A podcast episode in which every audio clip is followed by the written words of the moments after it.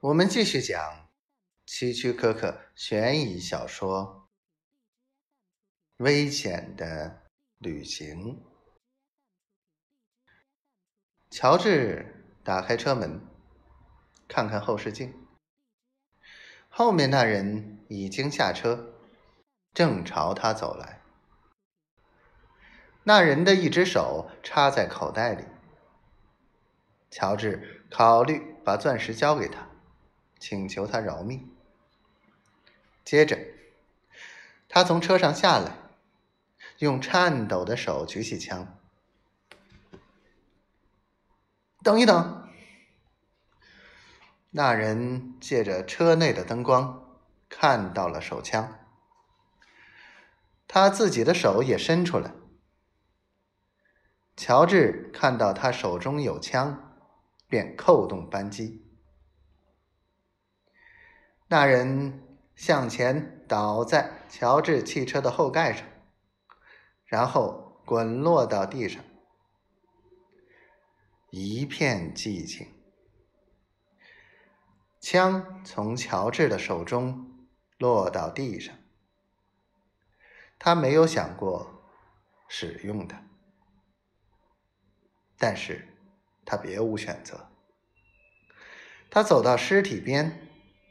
低头看着死者，一脚把那人手中的枪踢到几英尺外，然后他走到那人的车边，车门是开着的，他得把车挪到一边，自己才能过去打电话找帮手。他正要上车。又停住了，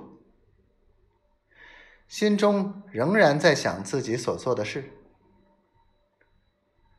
然后他走回自己的汽车，打开样品箱，看看闪亮的钻石。他记得月球遮住太阳之前，太阳就是那样的。现在。他觉得好像他也进入了日食中。乔治拿起死者的手枪，对自己的汽车窗开了两枪，然后扔在那人手边的地上。